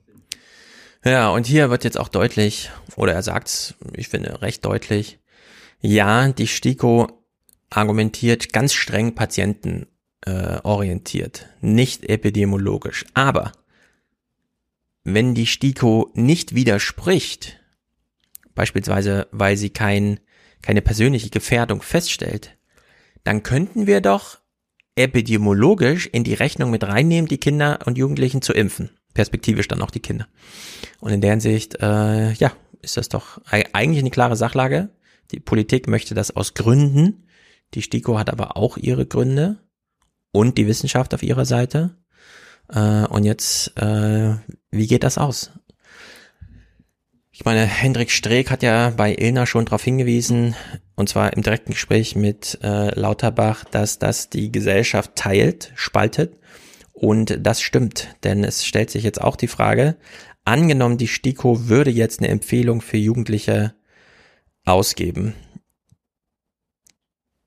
Wer sollte dann plötzlich seine Jugendlichen impfen lassen? Äh, wenn wir sowieso schon so eine geringe, also erstaunlich geringe, dafür, dass jetzt anderthalb Jahre für alle Corona war, haben wir doch eine erstaunlich geringe Impfbereitschaft in Deutschland. Das muss man jetzt, glaube ich, sagen. So 20, 30 Prozent sagen einfach, nee, ist mir nicht wichtig genug, interessiert mich nicht oder ich bin dagegen. Warum äh, glaubt man jetzt, wenn die STIKO nur sagt, ähm, ja, die Jugendlichen könnten jetzt auch geimpft werden, wir empfehlen das, dass es dann plötzlich 80 Prozent von den Eltern dieser Jugendlichen machen. Also in der Hinsicht äh, jagt man hier, glaube ich, auch so ein paar Windmühlen, äh, wie so ein Windhund, der dann nicht weiß, wenn er den äh, Hund, äh, wenn er sein Opfer seine Beute gefasst hat, was macht er jetzt eigentlich? Sein Lebenssinn ja war ja Rennen. Also in der Hinsicht ganz interessantes Windhundrennen, was hier stattfindet. Naja, beenden wir die kleine äh, Nachrichtenschose hier mit äh, was wirklich Albernem. Ich habe ja mit Wolfgang jetzt schon ein paar Mal über China gesprochen, neue 20er. Wolfgang hat ja immer mal wieder die Rede von Mao äh, Xi und so mit. Jetzt möchte Deutschland da mitspielen. Im Indo-Pazifik, wie man sagt, im südchinesischen Meer, im Pazifischen Ozean. Wie auch immer, schon die Namensgebung ist politisch und schickt ein Kriegsschiff eins ohne Munition. Es ist auch so ein bisschen merkwürdig, was da passiert. An Bord der Fregatte Bayern ist auch die Ministerin. Sie wird nicht den ganzen Weg bis in den Indopazifik mitfahren, erklärt aber, worum es bei dem Einsatz geht. Um Ordnung und Freiheit. Die Botschaft ist ganz klar, der Indopazifik ist ein Raum, der für uns von Interesse ist. Auch dort äh, geht es um regelbasierte Ordnung auf der, von der wir profitieren. Und wir sind gemeinsam mit den Partnern vor Ort, um etwa die Freiheit der Schifffahrt auch zu garantieren. Die Freiheit der Schifffahrt garantieren, das klingt bei der Ministerin markig. Der Koalitionspartner formuliert schon vorsichtiger. Man entsende zwar mit der Bayern ein Kriegsschiff, die Operation sei aber keineswegs militärisch, sagt die SPD. Ähm, der Aufsatz der Bayern ist ein nicht militärischer Auftrag im Sinne von nicht bewaffnet und nicht operativ. Das heißt, es kann nur ein freundliches Boarding geschehen und es ist mehr eine Präsenzfahrt. Nur eine Präsenzfahrt, also in eine Weltregion, wo China eine gewaltige Seearmada aufgebaut hat. In ein Gebiet, in dem China Riffe und Inseln zu Marinebasen umgebaut hat. Ja, nicht nur umgebaut, sondern diese Inseln sind ja künstlich aufgeschüttet. Die gab es da vorher gar nicht. Und jetzt fährt Deutschland da mit einem Schiff rum im Rahmen einer Mission äh, ohne Bewaffnung und will, und das finde ich eigentlich am krassesten, wie die Verteidigungsministerin sagt, deutsche Handelswege schützen. Und dafür hatten wir ja echt schon mal einen Bundespräsident, der zurückgetreten ist, genau für so einen Spruch. Und da es so merkwürdig ist, nicht nur in den Tagesthemen, sondern auch im Heute-Journal hören wir genau das von ihm. Von Wilhelmshaven nimmt die Fregatte Bayern zunächst Kurs auf das Mittelmeer, wo die NATO mit der Operation Sea Guardian Terrorismus verhindern soll. Dann durch das Rote Meer zur EU-Mission Atalanta, Auftrag die Seefahrt vor Piraten schützen. Dann weiter durch den Pazifik bis unter anderem Japan, Südkorea und schließlich in die politischen Untiefen vor der Küste Chinas. Nein, es ist kein Zeichen gegen irgendjemand. Es ist wirklich ein Zeichen für die regelbasierte Ordnung, für die Freiheit, für die Freiheit von Schifffahrt, von der wir als Exportnation abhängig sind und auch profitieren. Hm, lässt mich so ein bisschen staunend auch zurück, dass das mittlerweile so deutsche Staatsräson ist, nicht nur das so zu sagen, sondern auch so zu senden, ehrlich gesagt. Naja, letztes Thema, zwei Clips. Äh, obwohl es eine der gigantischsten Schicksalsgemeinschaften überhaupt ist, der deutsche Mittelbau in den Universitäten, der da bis zum 50. Lebensjahr irgendwie hofft und bettelt und betet und am Ende doch auf die Straße gesetzt wird. Marietta Slomka hat sich dann jetzt im August mal gedacht, naja, nachdem das jetzt schon Jahre so geht, wir thematisieren das auch zum allerersten Mal. In der Hinsicht auch so ein kleiner historischer Moment. Die Corona-Pandemie oder der Klimawandel, gleich zwei drängende Themen unserer Zeit, führen uns eigentlich immer wieder vor Augen, wie wichtig ein starker Wissenschaftsstandort ist. Dass der BioNTech-Impfstoff aus Mainz kommt, dass der weltweit verwendete Corona-PCR-Test an der Charité entwickelt wurde, das sind ja keine Selbstverständlichkeiten. Nee, das sind ja gar keine Selbstverständlichkeiten. Dafür arbeiten ja Menschen. Und wenn man sich Nummer eins dieser Schicksale herausnimmt, weiß man, äh, man könnte jedes nehmen. Das ist beispielhaft für die komplette Wissenschaftslandschaft. Maha El-Hissi reicht's. Nach 17 Jahren an deutschen Universitäten, Masterstudium, Promotion, Habilitation und erfolgreicher Einbürgerung packt die gebürtige Ägypterin ihre Sachen und geht. Äh, warum ich gehe? Also ehrlich gesagt sind befristete Arbeitsverträge auf Dauer kräftezehrend. Irgendwann möchte man irgendwo ankommen. Ich habe auch keine Chance mehr auf einen nächsten Arbeitsvertrag hier an der Universität. Immenses Arbeitspensum, relativ geringe Bezahlung, Kettenverträge, kaum Sicherheit, geschweige denn Perspektive. Prekäre Arbeitsbedingungen, die WissenschaftlerInnen wie El Hissi gerade im Netz kritisieren. Ihre Wut entlädt sich in Tweets unter dem Hashtag Ich bin Hanna. Ja, davon haben wir ja hunderttausende Fälle. Äh, jetzt hat man sich mal ein, zwei angeschaut. Das ist nicht schlecht, das ist sehr gut. Aber dafür bräuchten wir eine Dauerberichterstattung, damit sich da mal was ändert. Und da muss sich so dringend was ändern, denn wir wollen uns ja für die Zukunft wappnen. Wird aber nicht getan. Die Hauptsache, alle Mieten werden bezahlt. Nun gut. Äh, Sonntag kein Podcast, denn ich bin im Urlaub und äh, die Woche drauf auch und die Woche drauf auch. Äh, wir können also jetzt alle äh, Audiokommentare sofort vorhanden. Ich gucke gleich mal spielen und vielleicht noch Matthias Musik. Matthias hat auf jeden Fall noch einen Urlaubstrailer gemacht, der ist sehr witzig. Der kommt dann die Tage auch noch. Ich werde mich gleich mal erkundigen, wie der Stand der Dinge ist. Und da es zum Monatsanfang hier weder Präsentatoren noch Produzenten gab, sondern nur Monatswechsler, will ich jetzt nicht die Liste durchgehen, sondern sag einfach Danke an alle, die hier beisteuern und unterstützen. Und noch im August geht's dann weiter. Spätestens am 5. September ist Mick hier. Und dann ist ja schon heiße Phase Bundestagswahlkampf, was auch immer heiße Phase bedeuten könnte dann. Wir sind echt sehr gespannt, ob dieser Wahlkampf nochmal irgendwas bringt, oder? Naja. Gut. Macht's gut. Hi Stefan, ich höre gerade deinen Podcast, wo ihr euch ähm, über Uni in Corona-Zeiten unterhaltet und äh, über Vor- und Nachteile insbesondere. Ich möchte hier eine ganz kurze Textnachricht äh, euch geben. Und zwar, es gibt auch ähm, Vorteile aus Sicht eines Dozenten. Ich zum Beispiel unterrichte an insgesamt drei verschiedenen Unis, äh, meistens Programmieren. Und äh, durch Corona hat sich die ähm, aus meiner Sicht geniale Situation äh, ergeben, dass ich zum Beispiel vormittags an einer Uni in Heilbronn zum Beispiel unterrichten kann, per Zoom, und nachmittags an einer anderen Uni, zum Beispiel in Düsseldorf, was ich in physischen Zeiten überhaupt nicht hinbekommen kann, rein logistisch. Und äh, dadurch habe ich den Vorteil, dass ich einfach insgesamt mehr Vorlesungen geben kann. Und da ich keine Reisekosten habe, also in, in, insbesondere keine Zeitverluste, kann ich auch für Studenten ähm, ohne Probleme ähm, freiwillig ähm, einmal die Woche ein QA anbieten, also quasi eine Review-Session, ähm, was mich sehr wenig kostet, aber für die Studenten auch ähm, unglaublichen Vorteil hat, gerade wenn sie eine halbe Woche Zeit hatten, um, um an Aufgaben zu arbeiten und vielleicht Nachfragen haben und so weiter die man im kurzen Gespräch klären kann. Also aus Dozentensicht hat äh, Online-Vorlesung sehr, sehr viele Vorteile.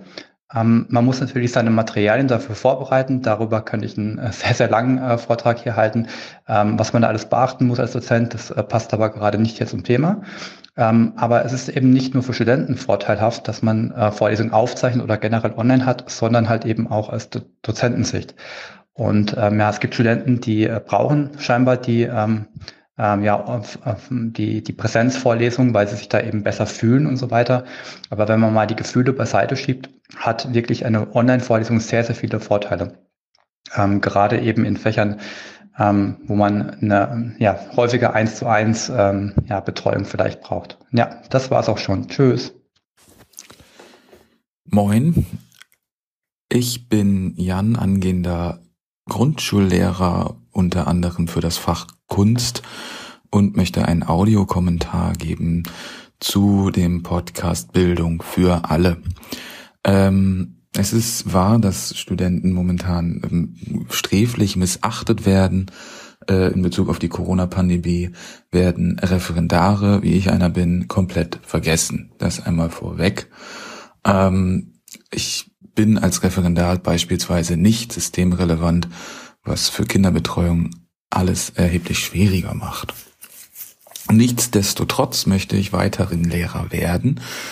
Die Fragen, die sich ähm, aufgetan haben in dem Podcast, äh, die habe ich mir auch gestellt, gerade in Bezug zum Kunstlehrer-Dasein. Und ähm, wenn ich jetzt anfange mit äh, dem Clip von Gunnar Kaiser und dem Ausstieg aus dem System in Anführungszeichen, frage ich mich natürlich, was ist die Alternative? Die bleibt offen dort. Äh, es ist ein Aufhänger, klar. Aber hier wird auch schon stark mit dem Begriff Institution äh, ge, gespielt, beziehungsweise wird er genannt. Ich möchte in diesem Zusammenhang auf den Institutionsbegriff von Mary Douglas verweisen, der es fast unmöglich macht, ähm, Institution von außen äh, generiert quasi zu zu ja egalisieren egalisieren beziehungsweise diese fundamental zu reformieren. Äh, nach Mary Douglas wäre es so, dass die Institution sich äh, gerade durch Relation konstituiert. Das heißt, alle Beteiligten in dieser Institution machen die Institution zur Institution. Aus dem, für das Beispiel Schule heißt das, dass ähm, die Beteiligten, seien es Schüler, Lehrer, Eltern, äh, mit Rückblick auf die äh, Grundschule, ähm, bis hin zum, zum Verwaltungsapparat oder dem Schulrecht äh, etc. alle Beteiligte sind für die Institution Schule und die Institution Schule, Schule mit Erwartungen aufladen, sodass sie erst dadurch, durch dieses Wechselspiel der verschiedenen Beziehungen und ihrer Erwartungen zur Institution wird, unabhängig davon, dass sie als Institution, als Gebäude existiert. Ähm, das heißt natürlich auch, dass beispielsweise, ähm, wenn, wenn man jetzt davon geht, äh, Sinn entleert, äh, irgendwelche Sachen in Noten pressen zu müssen, dass diese Erwartung von Noten die Institution Schule mit formt. Und diese Erwartungen von Noten gehen zum einen von Lehrern, die selbst Erfahrungen in der Schule haben, Eltern, Schülern ähm, und natürlich auch dem äh, Gesellschaftssystem an sich. Ähm, die sind auch rechtlich festgelegt im Schulrecht, allerdings äh, kann man da sogar noch tiefer reinsteigen. Ich habe das in Bezug auf den Kunstunterricht in meiner Abschlussarbeit, in meiner Masterarbeit untersucht ähm, hin, hinsichtlich Benotung im Kunstunterricht, da hier neben der rechtlichen Frage ähm, natürlich auch andere Aspekte zum Tragen kommen. Äh, nichtsdestotrotz bleibt diese Benotungszwang in Anführungszeichen unumgänglich. Man muss benoten und das nicht nur, weil es rechtlich gefordert ist oder durch ein ähm, ja kapitalistisches System sogar äh, hinsichtlich Verwertbarkeit von Bürgern beziehungsweise fertigen Schülern äh, in zur Integration in diesem System äh, notwendig ist, auch darüber hinaus durch die Institution selber und die Erwartung an Noten an sich, was es für den Kunstunterricht natürlich enorm schwer macht, da man, wenn ich jetzt äh, mich darauf beziehe, ähm, um die Vermittlung von Ästhetik gibt. Also wenn wir da dann in den Wortbegriff, äh, äh Wortherkunft äh, hineingehen, um Aesthesis, um die Wahrnehmung. Also ich so wurde uns das auch beigebracht in der Universität, ähm, dass äh, wir äh, Wahrnehmen beibringen. Ja, und darunter fällt dann Selbstwahrnehmung und äh, die Wahrnehmung der Umwelt anhand von Kunstwerken etc. oder auch im Tun, Performances etc. Ähm, das ist dann natürlich dahingehend hilfreich, dass ähm, man so ein Selbst bewussten Menschen, und zwar im Wortsinne, sich selbstbewussten Menschen versucht zu ähm, bilden, beziehungsweise zu erziehen, da man äh, an dem Schulzeugnis per se nicht absehen kann, was für ein Mensch das ist, höchstens was für Kompetenzen er hat und mit dem Beispiel Kunst wieder, hier natürlich ähm, die hohe Fragwürdigkeit ist, inwiefern sechs Ziffern abbilden können, äh, inwiefern man Kunst kann oder gut ist, sehr gut darin ist, befriedigend darin ist, mangelhaft etc. Also da stellt sich definitiv die Frage. Hier sollte auch noch angemerkt werden, dass ähm, gerade junge Schüler in der Grundschule nicht über die Fähigkeit verfügen, äh, zu differenzieren, dass das Schulzeugnis beziehungsweise die Noten eines Schulzeugnisses ähm, die Kompetenzen in bestimmten Fachbereichen abbilden, sondern häufig eine Personifikation, also eine Identifizierung mit diesen Noten einhergeht. Und das ist tatsächlich fatal und hier sind natürlich dann die Lehrer gefragt oder ähm, dass man da einen sensiblen Umgang mit schafft. Ähm, und da muss auch drauf geachtet werden, denn an sich würde ich das mit äh, unterstreichen, dass ähm, das Schulzeugnis an sich äh, eine Repräsentation der Kompetenzen darstellt, gerade auch hinsichtlich des Gesellschaftssystems, das diese fordert. In Deutschland ist das besonders interessant. Ähm, da möchte ich äh, Andreas Kemper empfehlen, der das auch untersucht hat hinsichtlich des Klass, ähm, grassierenden Klassismus und des hochselektiven Bildungssystems in Deutschland, das ähm, meines Erachtens nach stabilisierend wirkt und so diese Verwertbarkeit von Menschen in der vermeintlichen leichten Rezipierbarkeit in ähm, Noten sich wiederfinden lässt. Dennoch kann man in der Schule als Lehrer den Schülern natürlich beibringen, wie sie sich selbst darüber hinaus einschätzen und wie man trotzdem äh, in diesem System besteht oder wie man dort Wege findet. Denn es gibt tatsächlich viele Wege im Bildungssystem und es wird immer mehr geben. Denn äh, es kann so nicht weitergehen. Um im späteren Verlauf auf äh, bezüglich des Interviews von Frank Thelen und Daniel Jung kann man da auch nochmal darauf verweisen, dass äh, er vielleicht dann aus, also dieser Daniel Jung aus dem System Schule ausgestiegen ist, sagen wir aus der Institution Schule, ähm, aber in welchem System er dann tatsächlich ist und ob das so viel besser ist, für ihn persönlich vermutlich, aber es ist natürlich weiterhin, hat er es geschafft, diese äh, Verwertbarkeitslogik äh, von Schule beziehungsweise Benotung ähm, ja ein Ausweg zu finden. Wünschenswert wäre es dann natürlich, wenn äh, oder so könnte man es weiter denken, dass ähm, er dazu befähigt, wie andere ähm, ihren Weg durch diese ähm, Mühlen des Systems finden.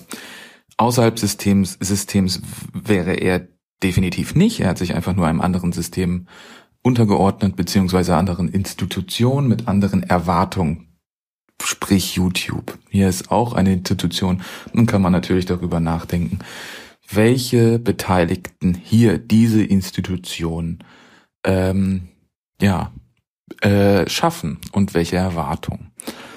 Ähm, soweit von mm, mir. Vielen Dank. Hallo, hier ist Jakob.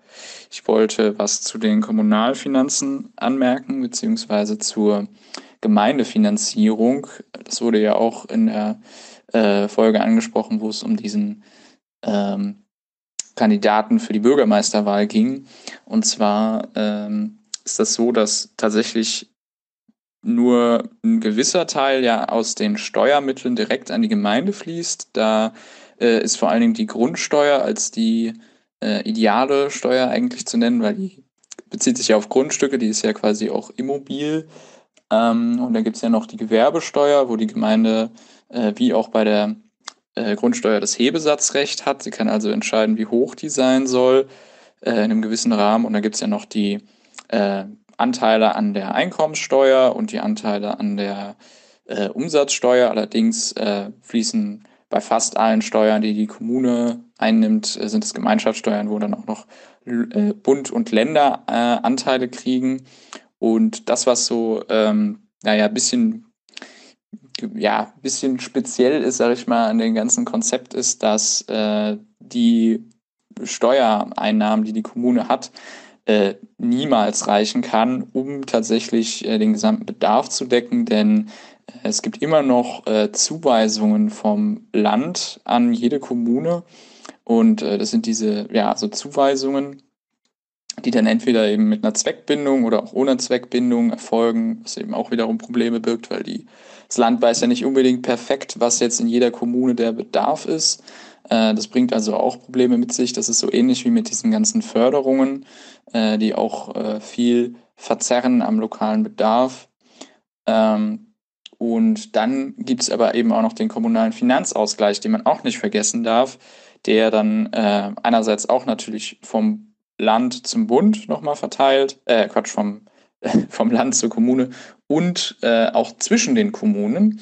Ähm, das ist nämlich auch ganz interessant, dass tatsächlich damit Disparitäten abgebaut werden sollen. Das heißt, ähm, dass starke Kommunen auch den schwachen Kommunen helfen sollen äh, indem sie dann, wenn sie jetzt zum Beispiel, ja, wie Stefan ja immer gerne sagt, dieses Porsche-Gelände auf ihrem äh, Hoheitsgebiet haben, dass sie das dann eben äh, diese Mehrwerteinnahmen, wenn sie dann tatsächlich abundant sind, das heißt ihre Steuerkraft übersteigt ihren Finanzbedarf, dann äh, müssen sie tatsächlich in den Finanzausgleich einzahlen in den kommunalen und dann fließt das eben anderen Kommunen, die eben einen höheren Bedarf haben, zu Problem an diesem Bedarf. Ja, dieser Bedarf wird gemessen hauptsächlich an der Einwohnerzahl und ähm, auch zum Teil dann eben an zum Beispiel Schülerzahlen oder sind da Streitkräfte stationiert und so weiter, weil die dann eben nicht als Einwohner zahlen, aber zum Beispiel für Schüler oder Studenten gibt es ja auch höhere Kosten.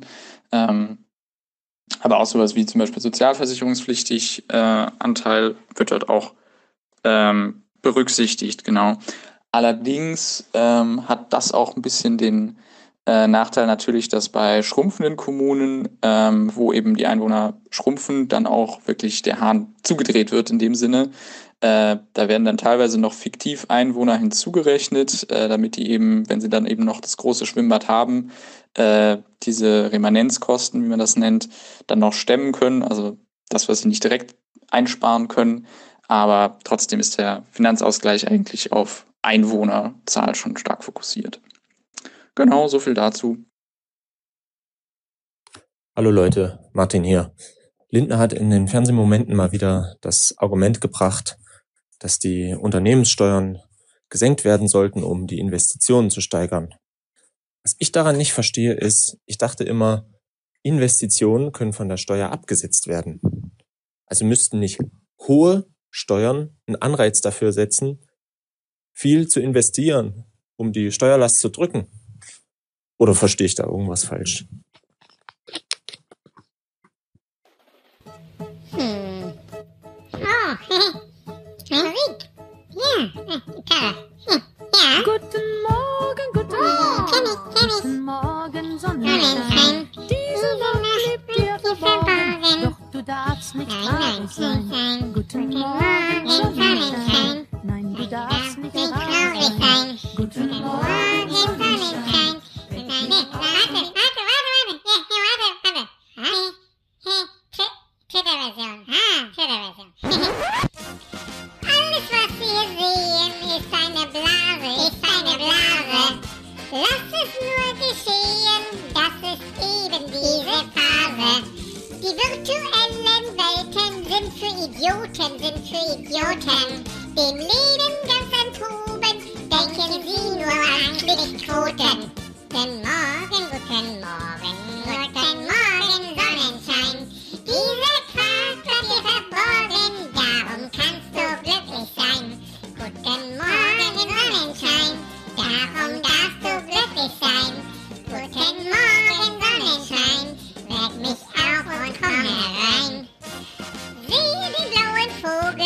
vor mir spielen, so vor mir spielen.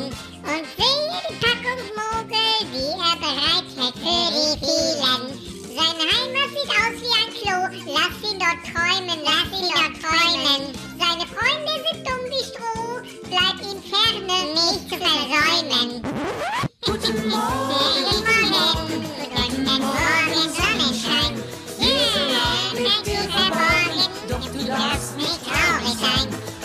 Bye.